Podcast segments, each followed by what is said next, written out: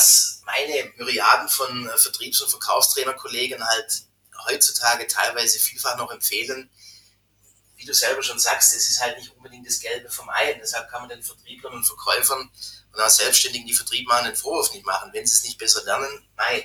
Aber Verkaufen funktioniert, nein, hätte ich fast gesagt, heute anders. Es hätte schon immer anders viel besser funktioniert.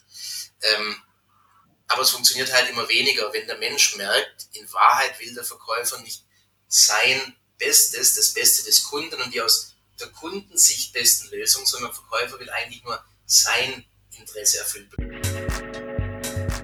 Willst du als Unternehmer, Manager oder Selbstständiger deine Kunden zu langfristigen und profitablen Stammkunden machen? Dann bist du hier im Blickwinkel Kunde Podcast genau richtig. Mein Name ist Oliver Teitschak und ich freue mich, dass du hier bist, um Tipps und Denkanstöße für den Erfolg deines Unternehmens mitzunehmen. Hallo, ich freue mich, dass du heute wieder dabei bist bei einer neuen Folge von Auf ein Kaffee mit. Und wie du ja weißt, dreht sich in diesem Podcast alles darum, wie man aus seinen Kunden profitable Stammkunden macht. Und da Kunden die Grundvoraussetzung für Stammkunden sind, habe ich heute jemanden eingeladen, der sich extrem gut mit der Akquisition von Geschäftskunden auskennt. Er ist nach meiner Meinung einer der interessantesten Trainer und Speaker rund um die Themen B2B Kaltakquise und Preisverhandlung. Und um ihn und euch nicht noch länger warten zu lassen, möchte ich gleich zum Punkt kommen und treffe mich nun auf einen Kaffee mit Tim Taxis. Hallo Tim. Hallo Oliver. Freut mich, dass es geklappt hat, als ich dich hier eingeladen habe. Ähm, vor ein paar Jahren bin ich immer mal wieder auf dein Buch hingewiesen worden von Kollegen, äh, die gesagt haben, lies mal heiß auf Kaltakquise und schau dir mal an, was Tim Taxis macht. Der, das, was er tut, ist irgendwie ziemlich spannend. Und äh, ich muss sagen, der Tipp war Gold wert, äh, weil ich kenne niemanden, der äh, begeistert in die Hände klatscht und sagt, ja, Kaltakquise, ich möchte das machen, das ist so schön. Ähm, du scheinst da irgendwie ein Geheimrezept gefunden zu haben, um die Leute besser abzuholen. Das sozusagen dafür zu sorgen, dass denen sogar Spaß macht, oder? Das ist die Idee, ganz genau. Und wenn du sagst, du kennst noch keinen, ähm, dann doch hoffentlich die, die dir das Buch empfohlen haben. Weil es sollte dann schon durch eine kleine Transformation durchgegangen sein.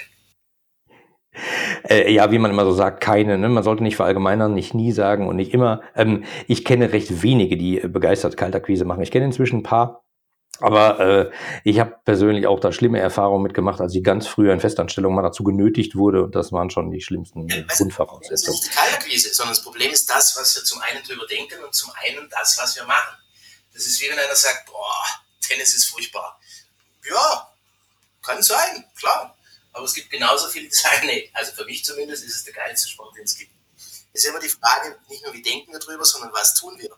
Und das, was wir tun, führt natürlich direkt zu den Reaktionen der Kunden. Und wenn wir es eben ganz anders machen als alle anderen, kriegen wir eben auch ganz andere Reaktionen. Und dann kann es auf einmal nicht nur wirklich unvorstellbar einfach und erfolgreich werden, sondern dann, wie du einleitend gesagt hast, kann es tatsächlich Spaß machen, eben nicht nur uns, die wir anrufen, akquirieren, sondern eben auch den Kunden. Hast du da irgendwie ein paar Tipps für die Zuhörer, so nach dem Motto, äh, mach das und dann musst du nicht mehr so richtig Angst vor der Kaltakquise haben? Ja, natürlich. Wie viel Zeit haben wir? Äh, viereinhalb Stunden. Nein, Quatsch. Also wie immer, äh, wir haben ungefähr 30 Minuten, vielleicht machen wir zwölf Folgen draus, aber äh, eher kurz. Okay, dann, dann, dann, spreche ich einfach doppelt so schnell. Nein, ähm, es mal, viel von dem nicht zu tun, was wir unbewusst gewöhnlich immer tun. Also vielleicht kennst du es oder diejenigen, die uns zuhören, auch. Du sitzt im Büro, das Telefon klingelt und es ruft einer an. Und jetzt frage, wie lange brauchst du, um zu erkennen, dass da jetzt einer anruft, der dir was verkaufen will? Wie lange brauchst du, um das wahrzunehmen? Naja, relativ schnell. Ich gucke aufs Display, die Nummer kenne ich nicht, ist schon mal komisch. Und dann gehe ich halt ran und dann, äh, dann passiert's. Ja, also sind für gewöhnlich wenige Sekunden. Ja. Und deshalb ist auch gar nicht wichtig, was wir sagen am Telefon, sondern wie. Weil in den wenigen Sekunden da kriege ich im Zweifel noch nicht mal meine komplette Begrüßung hin als Anrufender, geschweige denn irgendeine Nutzenargumentation. Und wenn wir jetzt in die Gespräche reingehen und uns unwohl fühlen, dann kommt das automatisch über die Stimme rüber. Und die Stimme führt zur Stimmung und je schlechter die Stimmung, umso weniger die Zustimmung. Oder umgekehrt, je besser die Stimme, umso eher oder umso besser die Stimmung, umso eher kommt auch dann die Zustimmung. Also wir müssen uns erstmal bewusst darüber werden, wie geht es mir denn gerade? Was denke ich? Wie fühle ich mich, bevor ich überhaupt zum Hörer greife? Und ich muss energetisch, also emotional vorweggehen. Also wenn ich nicht strahle, kann ich auch vergessen, weil die Leute da draußen haben schon alle genug äh, unschöne Momente im Business. Und Anrufe, wie du es gerade auch gesagt hast, du kennst die Nummer im Display nicht und dann passiert es auch schon. Die kennen wir zu Genüge. Und es ist gar nicht so, dass wir uns da noch groß bewusst über den Neokortex Gedanken rational drüber machen, interessiert mich das jetzt, ja, nein, sondern kommt reflexartig die Ablehnung.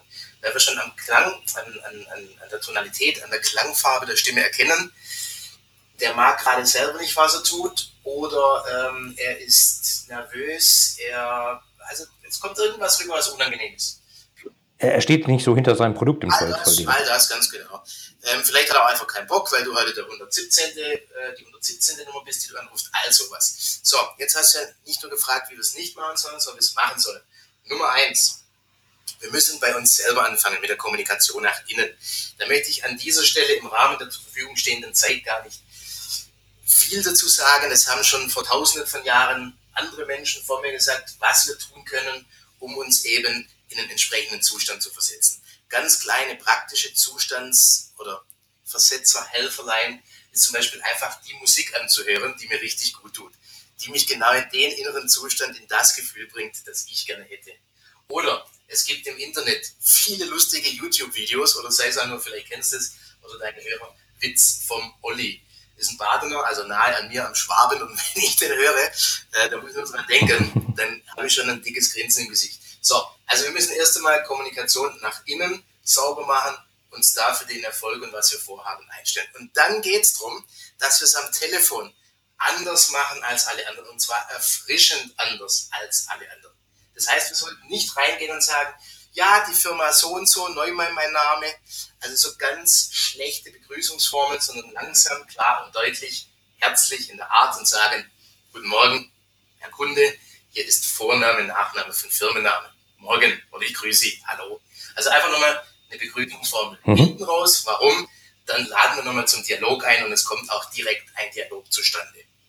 Allein dadurch, dass, der Klangfar dass die Klangfarbe unserer Stimme anders ist und dass wir die Menschen anders begrüßen, als dass sie es bei einem Kaltakquisegespräch gewohnt sind.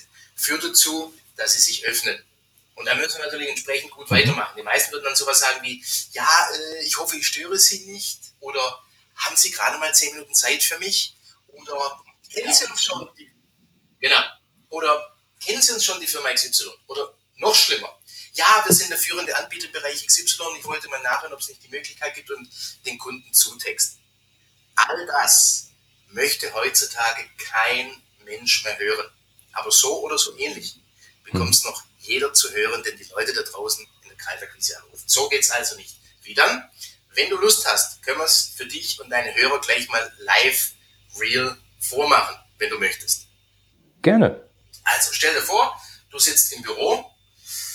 Mhm. Ähm, Oliver, wenn du im Büro sitzt, hast du da sehr viel Zeit oder arbeitest du dann doch auch mal?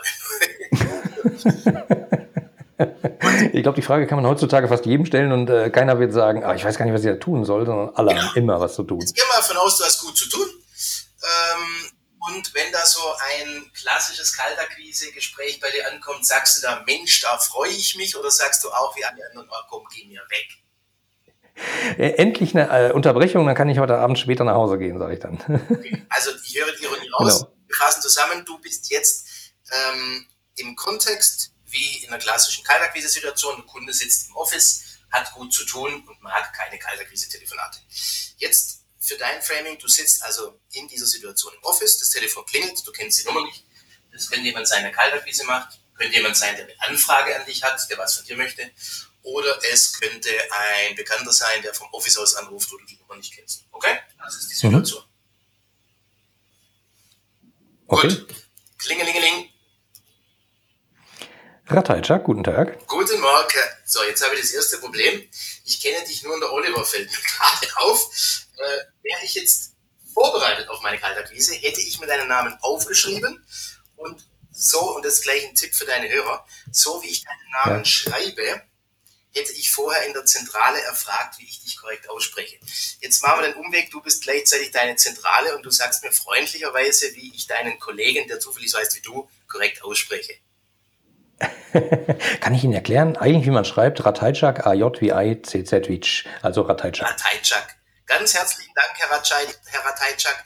Was für ein Zufall, dass Sie auch so heißen wie Ihr Kollege.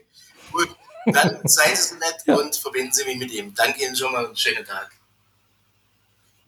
Ring Ratajczak, guten Tag. Hallo Herr Ratajczak, hier ist Tim Taxis von Bosch. Ich grüße Sie. Hallo, schönen guten Tag. Herr Ratajczak, darf ich gleich zum Punkt kommen? Ja, sicher. Schau, Oliver, und so einfach kann es am Anfang sein. Wir begrüßen den Menschen, indem wir sagen, Grüßung, Kundenname, also Hallo, Herr Ratajczak. Hier ist Vorname, Nachname. Ich habe jetzt mal Bosch gesagt, weil deine Hörer werden im Zweifel bei einem Unternehmen arbeiten. Ich sage nicht, hier ist Tim Taxis von Tim Taxis Trainings. Das ist mir ein bisschen zu dick aufgetragen. Aber jetzt als Beispiel, hier ist Vorname, Nachname von Firmenname und dann nochmal die Begrüßung. Ich grüße Sie. Und das Ganze möglichst mit dem Strahlen oder herzlich. Dann kommt der kurze Dialog zustande. Du hast zurückgegrüßt und dann sagen wir, Herr Ratajczak, darf ich gleich zum Punkt kommen? Und das Unglaubliche da draußen ist, also für mich nicht unglaublich, weil ich setze es für mich schon seit gefühlt wahrscheinlich 15 Jahren ein, aber trainiere es da draußen, seit ich Speaker und Trainer bin, seit elf Jahren. Ähm, und das Unglaubliche für die Menschen ist, dass sie sagen, wenn sie es genauso machen, dann funktioniert es immer.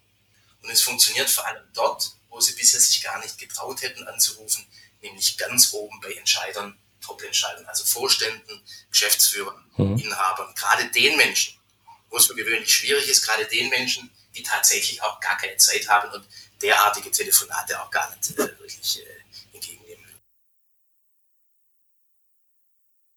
Spannend. Und äh, okay, also dann, dann geht das Gespräch sozusagen los. Ich bin schon irgendwie interessiert, keine Ahnung, also zumindest nicht ablehnend und dann setzt du den nächsten Spruch hinten dran. Also ich möchte nicht den nächsten Spruch hinten dran setzen, sondern natürlich verwenden wir ganz bewusste, ich nenne es mal Bausteine und Formulierungen. Mhm. Ähm, Kommunikation hat immer ein Ziel. Ja? Also in dem Moment, wo wir kommunizieren, haben wir ein Ziel. Wir möchten, dass der andere was tut oder unterlässt. Oder selbst mit Watzlawick, wir können nicht nicht kommunizieren. In dem Moment, mhm. wo wir kommunizieren, wir können nicht nicht kommunizieren, haben wir ein Ziel. Also es ist kein Spruch, weil mir ist es wichtig, dass wir von Mensch zu Mensch kommunizieren, gerade im Vertrieb. Mhm. Ähm, und nicht nur irgendwelche Verkäuferfloskeln äh, von uns geben. Aber in der Tat, natürlich habe ich eine Gesprächsstrategie und mhm. weiß in jeder Situation, wie die Reaktionsmöglichkeiten des Kunden sind. Und jetzt wird er sagen, ja bitte, ja gerne, nichts lieber als das oder ich bitte darum. Ich habe nie was anderes erlebt. Ich bin aber auch vorbereitet auf Nein. Aber gibt's nicht. Vorbereitet bin ich trotzdem drauf. So, mhm. jetzt würde ich sagen ja und dann sage ich, äh, Ratajczak, ähm, ich möchte Ihr zukünftiger strategischer XY-Partner werden. Aber nur, wenn das für Sie wirklich Sinn macht. Dazu eine kurze Frage. Ist das okay? Hm, ja, klar. So. Wenn das Sinn macht. Eben. Und so geht es halt weiter. Und dahinter steckt äh, eine einfache, aber unwiderstehliche kommunikationspsychologische Struktur. Die fünf Fragen, die sich jeder stellt, den wir anrufen. Nummer eins, wer ist der Anrufer? Klären wir mit Begrüßung. Nummer zwei, wie lange dauert das Gespräch? Da sage ich, Herr Falschak, darf ich gleich zum Punkt kommen? Da weiß mhm. hey, ruckzuck. Nummer drei, was will er?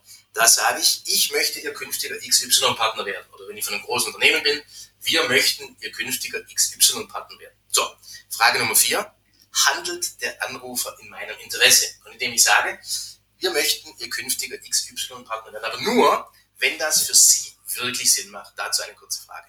Jetzt verstehst du, aha, ich als Angerufener, ich als Kunde, mhm. verbleibe der Entscheider über den weiteren Verlauf des Gesprächs. Und gerade weil du jederzeit Nein sagen kannst, tust du es nicht. Fühle ich mich also weniger überrumpelt sozusagen. Genau, genau. Ich lasse mhm. dir die volle Freiheit, weil ich rede von Mensch zu Mensch. Wir reden auf Augenhöhe. Ich möchte dir nichts aufschwatzen, ich möchte dir gerne etwas verkaufen. Jetzt nicht gleich im ersten Schritt, weil ich bin fürs B2B, meistens erklärungsbedürftige und oder Projektgeschäft da draußen hauptsächlich tätig.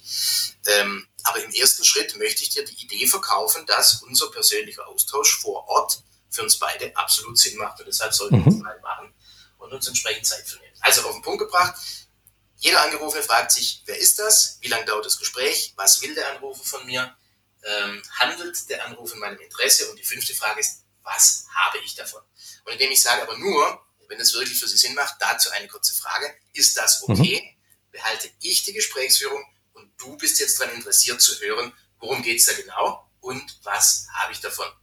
So, und deshalb funktioniert, das ist mein sogenannter TT-Special, habe ich ihn irgendwann mal genannt, deshalb funktioniert der wie ein Generalschlüssel in allen Branchen wunderbar. Verstehe. Also das ist natürlich nur ein Beispiel, ja viele mehr. in meinen Büchern heiß auf Kaltakquise oder ähm, ich habe jetzt seit einer Woche gibt es mein Online-Praxistraining heiß auf kaltakquise.de. Ähm, da gibt es natürlich noch ganz viel mehr. Das ist nur jetzt ein konkretes Beispiel im Rahmen der zur Verfügung stehenden Zeit. Äh, das wäre ja auch zu viel verlangt. Also auf alle Fälle den Kurs und, und deine Bücher werde ich auf alle Fälle in den Show Notes für die Hörer verlinken. Dann können die direkt da äh, mal gucken, was du sonst noch so hast. Das ist ja hauptsächlich dazu da, dass man einen Eindruck davon bekommt, äh, warum ist Kaltakquise nichts Schlimmes oder warum ist Verkauf an sich nichts Schlimmes? Äh, weil eigentlich, und das, das fand ich ziemlich spannend an dem, was du gesagt hast, äh, dass es ja, dass man so eine Art souverän und fair und vor allen Dingen auf Augenhöhe sein muss. Und das vermisse ich halt häufig. Ja, aber also das ist dieses alte, ich sage jetzt mal 90er verkaufen des äh, NLP ohne Herz und Seele.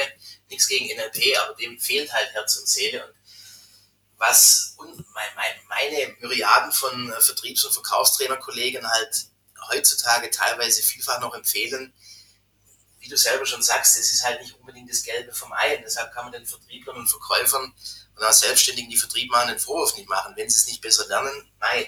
Aber Verkaufen funktioniert, nein, hätte ich fast gesagt, heute anders. Es hätte schon immer anders viel besser funktioniert.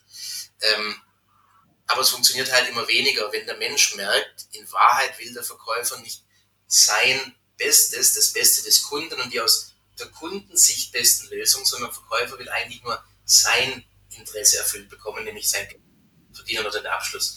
Und wenn wir das umdrehen, wenn wir nicht Interesse an unserem Abschluss haben, sondern das primäre Interesse erstmal, also primär im Sinne von sequenziell, ich habe immer noch Interesse am Abschluss. Ich möchte verkaufen, selbstverständlich. Mhm. Das ist der Grund meines Tuns. Deshalb rufe ich an, deshalb bereite ich mich vor. Aber es ist sequenziell der zweite Schritt und der erste Schritt muss sein, primär, echtes Interesse am Kunden, echtes Interesse an dieser Menschen, der mir jetzt gegenüber sitzt oder am Telefon ist und ich möchte ihn wirklich verstehen. Ich möchte verstehen, ich möchte, ja, wie soll ich sagen, ich habe Interesse dran zu hören, was er denkt.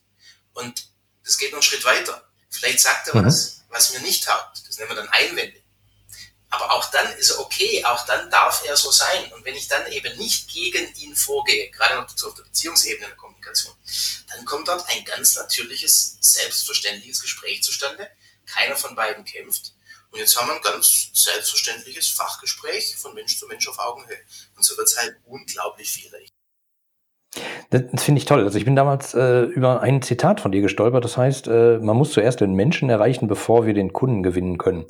Äh, und das finde ich äh, fast in einem Satz ja das ganze Ding zusammen. Also es geht halt eben nicht nur, äh, naja, die, die, die diversen Selling-Methoden, die man da draußen hört. Äh, Oliver, ich hätte es nicht besser sagen können als du mich zitierend. ja, habe ich gut gemacht. Ne? Ähm, ja, also oft erlebe ich halt auch so sowas, wenn tatsächlich nochmal irgendwann ein Anruf bei mir durchkommt, ich versuche das ziemlich vom Hals zu halten, dass Leute dann da sitzen und Sachen vorlesen. Und ich, ich versuche natürlich ein bisschen mit denen zu spielen und du kriegst halt sofort mit, dass sie vorlesen. Und äh, eine kurze Frage links, rechts, dann sind die sofort blank. Das macht auch keinen Spaß. Und das kann auch eigentlich nicht funktionieren, also glaube ich. Also jetzt bin ich mal böse und sage, weißt du, das ist ähnlich wie bei den Spam-E-Mails. Ja. Wenn die, ja. wenn die absolute Taktzahl einfach so massiv hoch ist, dann ist vielleicht die Quote scheiße, Entschuldigung, aber absolut fallen halt doch ein paar hinten raus. Aber es ist schlimm für den Ruf der Unternehmen, die so eine Strategie wählen. Es ist schlimm für die Menschen, weil die haben sicherlich keine Freude an ihrem Job, geschweige denn, dass er sie erfüllt. Und es ist auch schlimm für die Menschen, die sie anrufen, weil uns nimmt es nicht nur Zeit, uns nervt es. Aber ja. wie gesagt, es geht halt besser. Es geht unheimlich viel besser und es geht vor allem so, dass es krass erfolgreich wird und es geht so, dass es beiden Spaß macht, dem Angerufenen und ich meine, äh, diese, diese, diese Schrotflinten anrufen und ich rufe mal irgendwen an und wenn ich viel, viel, also genug Leute anrufe, dann wird schon irgendwie klappen. Das hilft ja eigentlich niemandem, weil eigentlich geht es ja nicht darum, irgendwelche neuen Kunden zu gewinnen, sondern im Zweifelsfall auch die, die, die gut zum eigenen Unternehmen passen, die, die, mit denen man gut zusammenarbeiten kann und vielleicht die sogar bereit sind, einfach höhere Preise zu bezahlen. Also die richtigen Kunden. Da müssen wir nur schauen, über wen wir gerade sprechen oder an wen wir unsere Tipps und Empfehlungen richten. Also auf der einen Seite, zumindest meine Vermutung, was du gerade auch gesagt hast, worüber wir sprachen, ist eher so äh, die Masseabfertigung angestellter Callcenter-Agent. Äh, mit denen habe ich gar nichts zu tun. Also für die arbeite ich nicht. Ähm, in dem Kontext habe ich auch als Angestellter nie gearbeitet. Ich bin mit meinen offenen Trainings, die Online-Trainings eben für selbstständige Kleinunternehmer, mhm. auch für klassische Angestellte im Vertrieb, Key Account Manager, Account Manager, Business Development Manager, die Außendienste etc. Ähm, und das immer im komplexen Business-to-Business-Umfeld. Also nicht das Massegeschäft, sondern die machen maximal einen halben Tag pro Woche Akquise, maximal, mhm. ähm, und dann schon ausgewählt. Das heißt, idealerweise spätestens, äh, wenn sie von mir trainiert sind, bereiten sie natürlich, äh, wie du es gerade sagst, sich darauf vor, wen will ich denn überhaupt anrufen? Wer passt denn? Um sich dann genau die Kunden da draußen zu picken, die sie gerne hätten. Ganz genau. Aber müssen wir unterscheiden. Das eine ist halt das Massengeschäft. Ähm, da werde ich nie durchdringen, weil da machen die Unternehmen auch nicht viel für die Weiterbildung ihrer Mitarbeiter und die sind dann auch nicht wirklich motiviert, dass sich von sich aus weiterbilden. So zumindest meine Erfahrung. Und das andere ist eben das Segment, für die ich tätig bin. Ähm, Sehe seh ich ganz genauso. Nur wenn ich jetzt sozusagen an Einzelselbstständige denke, die dann irgendwann merken, äh, ich müsste mal wieder Akquise machen und dann halt anfangen, wild rumzuschießen, irgendwelche komischen Mechanismen zu verwenden äh, und dann auch noch falsche Kunden potenziell anziehen, kann das ja viel schlimmer enden, weil dann haben sie die Kunden an der Backe, mit denen sie gar nicht so richtig können, die kosten ihnen mehr Zeit als nötig und es macht wahrscheinlich allen Beteiligten nicht Spaß. In der Tat. Ähm, Prima. Also ich meine, das war jetzt alles nur kurz angerissen. Du hast ja gesagt, es gibt ein Online-Training von dir, werde ich darauf verlinken. Ähm, ich würde ganz gerne nochmal zu deinem zweiten Buch, äh, die perfekte Preisverhandlung, kommen. Also, weil Akquise, da geht es ja eben nicht so direkt immer um, ich muss den, den, den Kunden oder dieses Projekt auf alle Fälle kriegen, sondern es muss ja irgendwie auch beiden Spaß machen. Also im Zweifelsfall müssen die Geschäfte eben äh, fruchtbar für beide sein. Ähm, und da hattest du ja auch noch diverse Tipps sozusagen. Was mache ich, wenn ich jetzt dem Einkäufer gegenüber sitze und der fährt Taktiken gegen mich im Zweifelsfall? Ja, auch da gilt, du machst bitte nicht das, was du bisher gemacht hast. Das klingt jetzt hart, aber ist so. Also ich bin weltweit auf vier Kontinenten, gerade auch von Einkaufsorganisationen seit fünfeinhalb Jahren gebucht. Das ist der Treppenwitz der Geschichte. Ähm, das heißt, ich kenne den Einkauf nicht nur, den professionellen Einkauf, sondern ich trainiere ihn. Ähm, und ich mache die, die eh schon recht scharf sind, noch etwas schärfer. Aber ich bin auf der lichten Seite der Macht und besuche nur die dunkle Seite ab und zu. Ähm, ich sage einfach spaßeshalber, wenn ich dann wieder eine neue Gruppe Einkäufer vor mir habe, komme jetzt gerade auch aus äh, Shanghai und in Singapur zurück. Ich werde von eurem Vorstand gezwungen, hier für euch Einkäufer zu arbeiten. Ich werde gezwungen mit ganz viel Geld. Das ist quasi meine, meine späte Rache als, als Salesman und Vertrieber, jetzt äh, Einkäufer trainieren zu dürfen. Ähm, warum sage ich das Ganze aus Spaß? Ähm, ich weiß immer noch, wo ich herkomme und wo mein Herz für schlägt und das ist eben der Vertrieb und deshalb gebe ich sehr gerne all das, was ich einkaufsseitig an ja teilweise auch exklusiv oder fast schon geheimer Expertise und Insights habe, sehr gerne weiter. Deine Frage war, was machen wir jetzt, wenn der Einkäufer gegenüber sitzt? Nummer eins, wir müssen uns mal klar machen, was wir da gerade über die Situation denken. Und wir denken, oh Gott, nicht, dass es jetzt auf den letzten Metern am Preis scheitert. Sei ganz doof, genau. weil wenn wir tatsächlich vor dem Einkäufer sitzen, ist die Entscheidung gefallen. Das glauben die wenigsten, ist aber so. In 83 Prozent der Fälle ist, wenn wir eingeladen werden, die Entscheidung bereits gefallen. Wenn wir dann vor Ort sitzen, darfst du davon ausgehen, die Entscheidung ist gefallen. Wenn vor dir ein Einkäufer sitzt, darfst du sogar davon ausgehen, die Entscheidung ist für dich gefallen. Warum? Es hat kein B2B-Einkäufer eines mittelgroßen bis sehr großen Unternehmens heutzutage noch die Zeit, sich mehrere parallele Preisverhandlungen mit Lieferanten zu geben, wo vorher schon feststeht, der oder jener wird es gar nicht. Mhm. Das heißt, äh, bestes Kriterium zu erkennen, dass man in der engeren Auswahl zumindest ist. Ja, also das Problem ist, ähm, bei Kaltakquise, jeder, der es dann auf einmal tun muss, weil es als Selbstständiger die wirtschaftliche Lage erzwingt oder weil es der Chef erzwingt, da wissen alle, oh Gott, furchtbar, hm. ich habe überhaupt keine Ahnung, da muss ich mir jetzt Hilfe holen. Bei Preisverhandlungen, da kommen wir nicht drum hin. Wir machen Preisverhandlungen hm. schon immer und deshalb denken wir, wir könnten es einigermaßen. Das ist halt unsere Wahrnehmung, aber die ist oft eine Täuschung. Und viel von dem, was ich sage, da gehen die Menschen erstmal unheimlich mit in Widerstand, weil ihre vermeintlich erlebte Realität eine andere ist. Das Problem ist nur, wir sehen das Offensichtliche nicht mehr. Was ist das Offensichtliche, gerade in der Preisverhandlung? Nummer eins, wenn es um den Preis geht, gilt, Kunden lügen. Und weil Lügen nicht so nett klingt, sage ich mal Kunden blöffen. Stell dir mal einen Einkäufer vor, und er sagt jetzt, Ratajczak, inhaltlich hat uns ihr Angebot durchaus zugesagt. Ich muss Ihnen allerdings auch sagen, nach Durchsicht aller eingegangenen Angebote sind sie im Vergleich deutlich zu teuer. Also wir würden schon gerne mit Ihnen umsetzen, aber dazu müssen Sie sich noch deutlich bewegen. Was können Sie preislich noch machen? So, was passiert jetzt?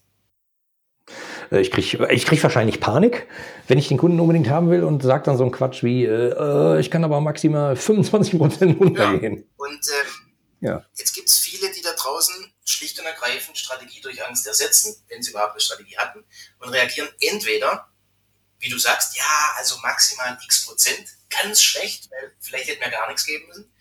Ähm, wenn wir 8% zum Beispiel geben, ja, vielleicht hätten ja drei gereicht, vielleicht hätten fünf gereicht, haben wir also auf jeden Fall schon mal etwas verschenkt. Die meisten sagen, ja, wo müssten wir denn hin? Bei welchem Preis können, kommen wir denn zusammen? Ja, was haben Sie sich denn vorgestellt? Auch da ganz schlechte Reaktion. Warum? Wir senden Rabattsignale. Wir geben zwar noch keinen Rabatt, aber wir sagen, komm, hol dir's, du kriegst es schon. Muss nur sagen, wie viel. Oder viele sagen auch, ja, eigentlich geht da nichts mehr. Wir haben schon mit so spitzem Bleistift gerechnet und winden sich, aber durch eigentlich und andere Weichmacher geben sie letzten Endes doch Rabattsignale. So. Mhm. Wenn wir aber davon ausgehen, dass es keinen Einkäufer gibt, oder Oliver, gleich du mal bitte mit deiner Erfahrung ab, hast du jemals einen Einkäufer sagen hören, Herr Ratajczak, entweder Sie geben mir 10% Nachlass oder Sie kriegen den Auftrag trotzdem. Wie entscheiden Sie sich? ich habe schon mit vielen gesprochen, aber das so. hat noch keiner gesagt. Hast du vielleicht mal Einkäufer gehört, die folgendes sagen, Herr Tajczak, ähm, ich habe Sie nur deshalb eingeladen, um Ihnen Danke zu sagen. Danke im Namen unseres gesamten Einkaufsteams und danke im Namen gesamten Managements. Sind in Ihrem Erstangebotspreis nicht nur 30% günstiger als alle Ihre Wettbewerber, nein, Sie sind dazu noch deutlich unter dem, was wir budgetiert haben. Also danke nochmal und wir freuen uns auf die Zusammenarbeit. Also, äh, Wahrscheinlich ist es schon ein paar Mal passiert, ja. aber äh, das hat noch keiner gesagt. So. Und das ist genau der Punkt. Wenn es um den Preis geht, gilt, Kunden lügen. Wir aber haben Angst, dass es auf den letzten Metern am Preis scheitert und machen uns das, was eigentlich offensichtlich ist, was wir gerade uns gedanklich in fünf Minuten entwickelt haben, nicht bewusst. In dieser Unbewusstheit fallen wir dann in die Angst hinten raus und der Einkäufer spielt mit uns. Er spielt mit unserer Angst, dass es am Preis scheitern könnte. Und deshalb sitzt er da, wirft sein Stöckchen, kennst du es, wenn Fifi oder umgekehrt Herrchen mit Fifi Gasse geht, äh, Herrchen hat ein Stock, Stöckchen, sagen wir auf Schwäbisch, mit dem wedelt er, dann wirft es, Fifi wetzt hinterher, bringt das Schwanzwedeln zurück. Und genau dieses Spiel ja. läuft eben auch im Business. Der Einkäufer hat ein Stöckchen, auf dem steht Preis, mit dem wedelt er und oftmals muss er es noch gar nicht werfen, er wedelt nur und wir rennen schon los und sagen, wie weit soll ich denn? Und das ist ja ganz furchtbar. Ich möchte, dass die Menschen, die ich erreiche mit meinen Gedanken, jetzt oder dann im Nachgang, wer möchte, äh, auch in meinem Online-Training, dass die verstehen, dass Preisverhandlungen ein Spiel sind. Preisverhandlungen sind ein professionelles Spiel. Und professionelle Kunden spielen dieses Spiel schon immer. Und sie spielen eben mit unserer Angst, dass ein Preis scheitern könnte. Und ich möchte, dass wir damit Schluss machen. Wir spielen dieses Spiel künftig mit, aber jetzt in Bewusstheit, aufrecht, souverän, mhm. auf Augenhöhe, aber vor allem eben nach unseren Regeln. Und nach meinen Methoden, je nachdem, wie viel Zeit du gibst, können wir auch ins Detail gehen, sind dort unglaubliche Steigerungen drin und die Mehrzahl meiner Kunden, also Trainingsteilnehmer, egal ob Online-Training oder physisch, die setzen in den meisten Fällen ihre Erstangebotspreise durch egal ob das Logistikunternehmen sind, Unternehmensberatungen, kleine Boutiquen, hochspezialisiert oder die großen Berater, IT-Unternehmen, durch die Bank, das, was bisher unmöglich galt. Wir werden eingeladen zu einem RFQ, RFP, whatever, Tender, Ausschreibung und wir setzen Erstangebotspreise durch. Sowas gab es bisher nicht. Ich meine, äh, wir haben beide noch Zeit. Äh, gerne kannst du mal ein bisschen mehr ins Detail gehen, weil da werden wahrscheinlich die Hörer jetzt sagen, oh Moment, das möchte ich genau wissen. Ja, gut, gerne. Also, These Nummer eins, wenn es um den Preis geht, gilt, Kunden lügen. Ich glaube, da sind wir beieinander. Ich hoffe, deine Zuhörer auch, oder? Wir zwei auf alle Fälle. Ja, das äh, kennt jeder wahrscheinlich vom Auto, äh, gebrauchten oh, genau. Autokauf, wo, wo niemand sagt, tolles Auto, toller Preis, ja. Dankeschön. So, Punkt Nummer zwei. Die absolute Mehrheit, Klammer auf, nach meiner Wahrnehmung alle, Klammer zu, Anbieter, Vertriebler, selbstständige Manager Vertrieb etc. verschenken in Preisverhandlungen Geld und das ohne Notwendigkeit. Genau wie du mhm. gerade gesagt hast, der Einkäufer drückt unseren Angstknopf mit seinem Sprüchlein, was ich gerade gebracht habe, und wir gebe Rabattsignale oder gleich Rabatt. Und das ist grundfalsch. These Nummer drei. Ich bin absolut überzeugt und werde es dir auch gleich zeigen, dass es möglich ist, und zwar einfach möglich, deutlich höhere Preise und viel bessere Konditionen durchzusetzen. Wie kommen wir dahin? Nummer eins, wir müssen das mal verstehen, der Kunde lügt. Haben wir schon mal. Nummer zwei, wir müssen uns von den bisherigen Reaktionen verabschieden. Beispiel. Kann es sein, dass der Kunde einen günstigeren Preis fordert, aber trotzdem das Budget hat für das, was du angeboten hast? Kann das sein, Oliver? Ja, klar, kann das sein. Wenn er also, wie ich es nenne, relativ fordert, nur sagt, sie sind zu teuer, was können sie noch machen? Das ist die eine Variante. Gibt es die zweite, dass er sagt, wenn sie sich 10% bewegen, machen wir es. Oder sie sind 20% über ihrem Budget, wenn sie 20% machen, kriegen sie einen Auftrag. Frage an dich, wenn der Kunde, sagen wir mal, tatsächlich 10% gerne hätte, egal ob es wirklich sein muss oder ob es einfach nur gerne hätte, wenn er also 10% im Kopf hat, du bist noch bei mir. Er ja, denkt ja, sich, ja. 10% hätte ich ganz gerne. Was ist deine Wahrheit? Was wird er wohl von dir fordern? Dann wird er immer mehr fordern, weil, kennt man vom Bazar, äh, ne, man einigt sich dann irgendwann in der Mitte. Also wird er wahrscheinlich nie sagen, ich will 10, wenn er 10 will. Und das ist eine weltweite Wahrheit. Egal, ob ich das Menschen in L.A., in Zürich oder in Singapur frage. Alle sagen genau dasselbe. Es ist also ein Prinzip, dass jeder eigentlich weiß, der Kunde wird immer mehr fordern als das, was er wirklich will. Das heißt, selbst wenn wir uns bewegen müssten, lügt er immer noch, nämlich in der absoluten Höhe seiner Forderung. Bist du bei mir? Mhm. Das heißt, ja, Kunden lügen immer. Entweder, weil du tatsächlich dich gar nicht bewegen musst, er versucht halt noch was rauszuholen, oder aber du musst dich bewegen, dann wird er aber immer noch lügen, nämlich in der absoluten Höhe seiner Forderung. Ergo, mhm. er lügt immer, wenn er einen besseren Preis fordert. Und wenn uns das jetzt schon mal bewusst ist, haben wir uns wieder in drei Minuten klar gemacht, so einfach im Grunde, dann gibt es auch nur eine einzige Reaktion auf jede Kundenforderung, Kundenforderung künftig. Wenn der Kunde also sagt, Sie müssen sich deutlich bewegen, was können Sie noch machen? Oliver, was ist dann die einzig vernünftige Reaktion? Wir, gerade Sie sind uns wahrscheinlich als Kunde so wichtig, dass wir schon mit dem spitzen Bleistift gerechnet haben. Oh, nein, wunderbar, ganz genau. Du hast jetzt genau das gemacht, was ich das herzliche, prolongierte Nein nenne, also ein herzliches, verlängertes Nein. Ganz genau. Wenn wir doch wissen, egal was er fordert, er lügt, dann ist natürlich die Antwort Nein. Und das ist das Unglaubliche. Und es ist für mich bis heute unglaublich, dass ich auf Bühnen auf der ganzen Welt diese Wahrheit natürlich auf der Bühne etwas vertiefter, viel entertainender, aber wenn ich mhm. das verbreite da draußen, da bleiben hunderte Leute mit offenem Unterkiefer, weil sie eigentlich sagen, ja, ja, eigentlich klar, das ist, das, das, ja, also ich kann mich dieser Logik nicht nur nicht verwehren, das ist, mein, das, das ist so. Und dann auf einmal macht es Klick und sie sagen, mein Gott, was haben wir all die Jahre nur gemacht. So, und jetzt sagen wir herzlich Nein, so wie du es gerade gemacht hast. Ich sage auch immer, Herr Kunde, also ich selber verhandle seit einigen Jahren nicht mehr. Ich erstelle Angebote, wenn jemand annimmt, wunderbar, dann ist er mein Kunde, bin ich sein Trainer oder Speaker. Wenn er es nicht möchte, ist es halt nicht, ist auch fein, völlig in Ordnung. Mhm. Aber das, was ich meinen Kunden empfehle, was ich die meiste Zeit meines selbstständigen und angestellten Lebens gemacht habe, ist auch zu sagen, ich verstehe, dass Sie ähm, jetzt den Preis verhandeln möchten, gerade weil ich weiß, dass ich in diesem Projekt im harten Wettbewerb bin, habe ich den äußersten mhm. Preis kalkuliert und angeboten. Und deshalb kann ich nicht weiter runter. Wie kommen wir jetzt auf dieser Basis zusammen? Also das herzliche, prolongierte Nein. Wichtig nur, hinten mhm. raus immer die Gesprächsführung behalten, also mit der Frage enden. Und jetzt kommt das unglaublich Geile. Ein Drittel aller Kunden willigt jetzt ein und sagt, na gut, wenn am Preis tatsächlich nichts geht, dann machen wir es halt.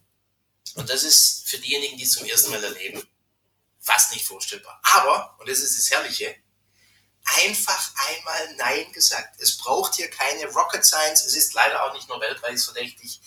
Einfach herzlich sagen. So, und jetzt gibt es noch zwei weitere Kategorien, nämlich die zweiten auch ungefähr ein Drittel. Die werden weiter fordern, mhm. aber innerhalb ihrer Forderung einknicken. Das kommt dann meistens so daher die sagen, ja, also sie müssen sich deutlich bewegen, was geht noch? Du sagst dein herzliches prolongiertes Nein mit Gesprächsführung, wirst also zurück. Wir können mhm. uns auf der Basis einigen und sagen, geht wirklich nichts mehr. Ja, gar nichts mehr. Oder ein bisschen was wird auch gehen, oder? Und da, wenn du präsent bist und ganz da bist im Telefonat mhm. oder vor Ort, dann hörst du daraus, der knickt jetzt ein, indem er von der klaren Forderung auf eine geschlossene Frage, vielleicht hörst du auch den Ton raus, umswitcht und du weißt, aha, ich habe ihn. Was sagst du also? Wenn ich ein netter Mensch bin, äh, sage ich, ja, vielleicht äh, geht ein bisschen was. Also wir können, ich kann Ihnen zwei Prozent geben oder so. Nein, das ist nicht nur nett, ah. das ist unprofessionell. Okay. Du verschenkst gerade. Ich meine, das ist generös, ja, ich bin auch Schwabe. Für Schwaben gelten ja, ja auch als großzügig. aber, oh, ja, genau. Wo es nicht nötig ist, ich sage dir immer spaßeshalber, dann gib ihm halt noch die Fußmatte zum Auto. Noch einmal, er will er braucht es ja nicht. Er rechnet ja selber nicht damit. Er spielt nur. Er versucht es halt. Deshalb, wenn du ihm was geben möchtest, weil du sagst, naja, für die Beziehungsebene soll er auch seinen Willen haben, von mir aus, dann gib ihm etwas, aber nicht an der Stelle, wo es deine Masche einschränkt oder äh, verknappt. Mhm. Das ist der eine Punkt. Jetzt Moment bezogen, für den Fall, dass du weiter mit ihm arbeitest, bist du jetzt in seinen Augen, ist ein Einkäufer, bist du in seinen Augen ein Giver, mhm. einer, der gerne gibt. So, Jetzt konditionierst du ihn, beim Oliver geht was. Wenn er mal wieder was von dir braucht und er mal wieder mit dir verhandelt, was wird er machen? Er wird davon ausgehen, dass du Nachlass gibst. Warum? Du hast ihn so konditioniert. Wenn du also was geben solltest, sollten es nur Dreingaben sein, aber nicht an deinem eigentlichen Produktpreis, Honorarsatz mhm. etc. Also, wo kamen wir her? Ein Drittel der Kunden fordert hart, wir sagen nein und sie stimmen zu. Zweite, fordern hart, wir sagen Nein, sie fordern weiter, knicken aber innerhalb ihrer Forderung ein. Wir sagen wieder Nein, wir geben nichts, ich zumindest nicht und das empfehle ich auch nicht zu tun. Das sind sehr nett, immer total charmant, echt und ehrlich, aufrichtig, nett zum Menschen, mhm. aber ab in der Sache und sagen, wie gesagt, also ich muss es vielleicht in dem Fall auf meine eigene Kappe nehmen, dass ich nicht meinen Verhandlungsspielraum eingepreist habe. Es ist tatsächlich mein äußerster Preis und lassen Sie uns auf der Basis zusammenkommen. Oder wie können wir uns da jetzt einigen? Also wieder Nein sagen in einer kleinen Variante und die Gesprächsführung behalten. Und jetzt kommt das Geilste, ein zweites Nein und diese zweite Kategorie dieser Kunden sagt jetzt, na gut, dann machen wir es halt. Und jetzt gibt es noch eine dritte und die fordern weiterhin hart. Die knicken also nicht bei der zweiten Forderung innerhalb ihrer Forderung ein, sie fordern ein drittes Mal hart. Und jetzt haben wir entweder einen harten Blöffer, einen sehr verspielten Profi vor uns, oder den tatsächlichen Sachzwang zur Preisreduktion. Und da müssen wir rausfinden, Bluff oder kein Bluff. Und dafür habe ich auch eine Methode entwickelt, die Mauertestfrage. Ich bräuchte da, nee, krieg's wohl nicht ganz hin. Ähm, ich möchte mal ganz kurz nochmal zusammenfassen, weil es vielleicht doch etwas schnell und viel war, gerade auch für die Hörer, die es zum ersten Mal hören. Und dann schauen wir, was wir von der Mauertestfrage noch hinkriegen. Also, es beginnt damit, dass wir ausbrechen aus dem Gedankenspiel. Wir machen uns bewusst, Preisverhandlungen sind ein Spiel. Es mag um sehr viel Geld gehen, es mag vielleicht sogar um unsere Existenz gehen. Nichtsdestotrotz, es bleibt sich gleich. Aus Kundensicht sind Preisverhandlungen ein professionelles mhm. Spiel. Und Kunden, wenn es um den Preis geht, sind eben nicht ehrlich mit uns. Und deshalb dürfen wir auch nicht in die Preisfalle tappen, wenn der Kunde sagt, zu teuer. Das ist meine Aufforderung. Glaube es nicht teste es, finde es raus durch professionelle Preisverhandlungen. Wie?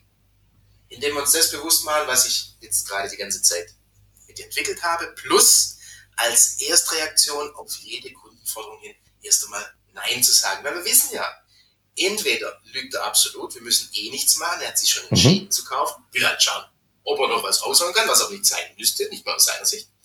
Oder wir müssen zwar etwas machen, aber er wird trotzdem noch unehrlich sein, nämlich in der absoluten Höhe seiner Forderung. Also kann er sagen, er lügt eh. Und deshalb müssen wir immer und können auch ganz einfach Nein mhm. sagen. Warum? Er selber weiß ja, dass er das, was er fordert, eigentlich gar nicht kriegt. Noch einmal, du hast selbst gesagt, wenn er gerne 10 hätte, dann würde er deutlich mehr fordern. Das heißt, dass er selber weiß, dass er das, was er fordert, nicht kriegt. Weil würde er das oder würde er annehmen, würde er davon ausgehen, dass er das, was er fordert, kriegt, dann würde er 10 fordern, wenn er mhm. gerne 10 hätte. Ist aber eine universelle Wahrheit weltweit für alle Menschen, dass wir immer mehr fordern als das, was wir wollen, weil wir davon ausgehen, dass wir das, was wir fordern, eh nicht kriegen. Das heißt für uns als Anbieter, wir wissen, dass er weiß, dass er das, was er fordert, ohnehin nicht kriegt. Und jetzt sollte es wirklich für jeden eine naja, kleinere oder sehr kleine Hürde nur noch sein, einfach mal Nein zu sagen. Verstehe. Und das ist das Wichtige. Und im Zweifel eben nicht nur einmal Nein, sondern vielleicht sogar zweimal Nein. Und alleine diese Tipps, dein Podcast ist ja mit Sicherheit kostenlos, oder?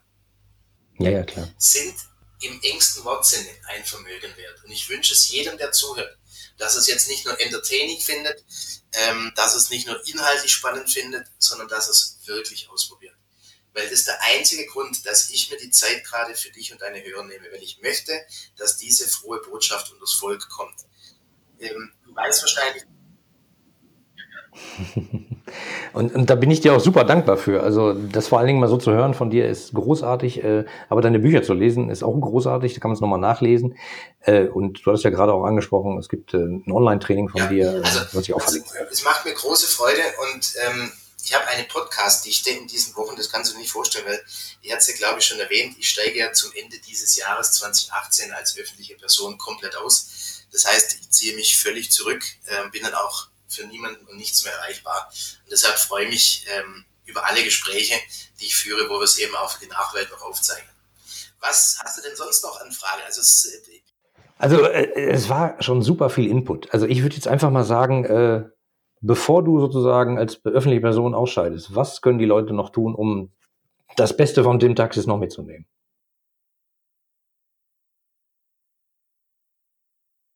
Wo müssen die hingehen? Gibt es eine Webseite? Hattest du gerade schon mal erwähnt, glaube ich. Ach so, ja. ja. gut, die Frage ist einfach zu beantworten. Ja, heißt mit zwei S minus auf minus kaltakquise.de. Kaltakquise, weil Akquise ist ein unglückliches Wort. Es schreibt sich die Akquise mit A-K-Q-U. Akquise, also heiß minus auf minus kaltakquise.de. Äh, und die minus perfekte minus preisverhandlung.de, also die perfekte preisverhandlung.de mhm. mit Minuszeichen da gibt es die jeweiligen Trainings. Ansonsten natürlich überall, wo es Bücher, Hörbücher, E-Books gibt, meine Bücher, bei YouTube Videos. Ähm, was ich aber jedem empfehle, der wirklich für sich und sein Business einen Unterschied machen möchte. Egal, ob das als Gründer, junger Selbstständiger, Angestellter im Vertrieb ist, egal, ob uns gerade das Wasser zum Hals steht oder ob wir einfach mehr Spaß im Job haben wollen, einfach viel mehr noch verdienen. Geht tief. Hört euch nicht nur hier mal ein bisschen was an, dort äh, 15 Minuten YouTube-Video. Schnappt euch zu einem Thema wirklich was, was tiefer geht. Buch ist aus meiner Sicht das Minimum. Aber die meisten lesen ein Buch nicht bis zum Ende durch, geschweige denn innerhalb von kurzer Zeit, in drei, vier Tagen. Mhm. Noch, noch machen sie ein Online-Training über zwei, drei Wochen. Dringende Empfehlung. Es geht hier nicht um Kennen. Es geht hier noch nicht einmal um Können. Es geht hier ums wirkliche Tun und das auch noch kontinuierlich. Mhm. Und es braucht die Erlaubnis eines jeden. Veränderung ist subjektiv empfunden immer schwer, auch wenn es leicht wäre. Aber es braucht die Erlaubnis, dass ich mir erlaube, dass du dir erlaubst, dass Kaltakquise und oder Preisverhandlung auch wirklich einfach sein kann. Mhm. Erlaube dir, dass es richtig Spaß machen kann und erlaube dir, dass da draußen noch Potenziale und Möglichkeiten sind, dass du wirklich in die Hände klatschst und mit Ohren schlackerst. So, also von mir könnt ihr alles zu meinen Themen in allen Kanälen, allen Medien finden. Aber meine Empfehlung, wenn eines von beiden meiner Themen für dich wirklich wichtig ist, dann geh tief, investiere die Zeit. Natürlich auch das Geld, aber hauptsächlich die Zeit. Es geht nicht nur darum, eben um neue Dinge zu kennen, sondern wirklich ins Können zu kommen und dann auch zu tun. Und dafür biete ich gerade in der Online-Trainings ganz viel. Ich möchte aber bitte deine eine Frage mit einer zweiten Antwort mhm. äh, noch beantworten, weil Methoden sind die eine Sache. Aber am Ende des Tages, oder wenn ich dich direkt fragen darf, Oliver, gehst du gerne in den Urlaub? Natürlich. Aber ich bin auch gerne zu Hause.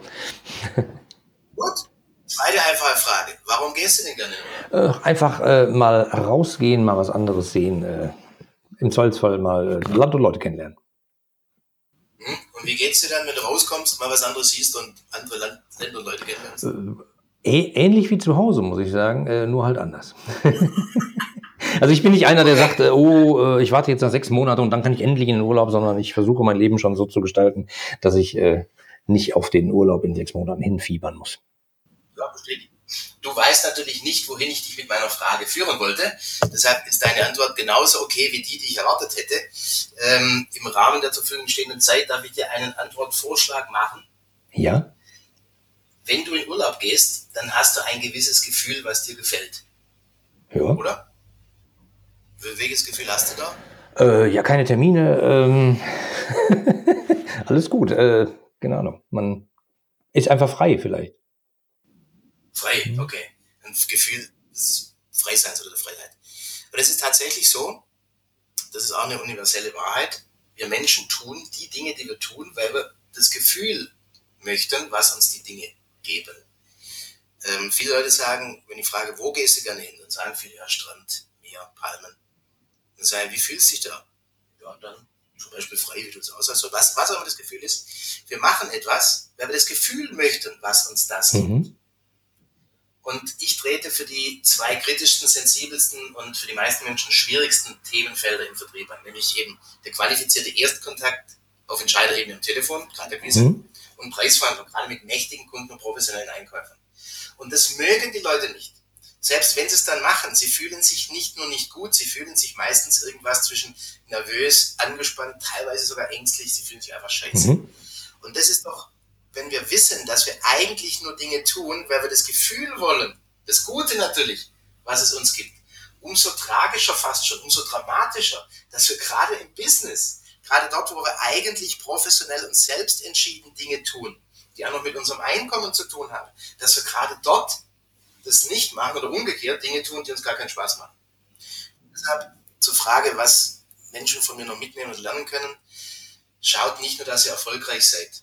Schaut mindestens, dass das, was ihr tut, euch leicht von der Hand geht und am allerbesten, dass ihr echte Freude, also wirklich wahrhaftige Freude bei dem empfindet, was ihr tut. Gerade dort, wo es bisher vielleicht noch zäh war, unangenehm, schwierig, wo ihr unter Druck seid, und es gibt eben Möglichkeiten, dort rauszukommen. Ein, ein tolles Schlusswort, sage ich mal. Danke. Dann danke ich dir. Es hat mir super viel Spaß gemacht und vor allen Dingen mit dem Wissen, dass du, äh, wie sagtest du, als öffentliche Person äh, ausscheidest sozusagen. Ähm, habe mich echt gefreut, dass du bis kurz vor Jahresende dir noch die Zeit genommen hast für mich und meine Hörer. Ähm, sehr gerne. Ja, ich danke dir sehr. Ich danke dir, Oliver. Und ähm, möge es deinen Hörern Freude bereiten. Dankeschön. Tschüss. Tschüss.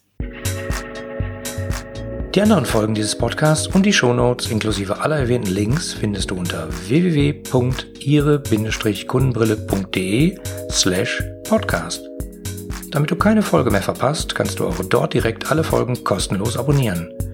Danke fürs Zuhören, empfehle mich weiter und bleib mir treu. So, jetzt aber abschalten, damit du dich direkt um deine zukünftigen Stammkunden kümmern kannst.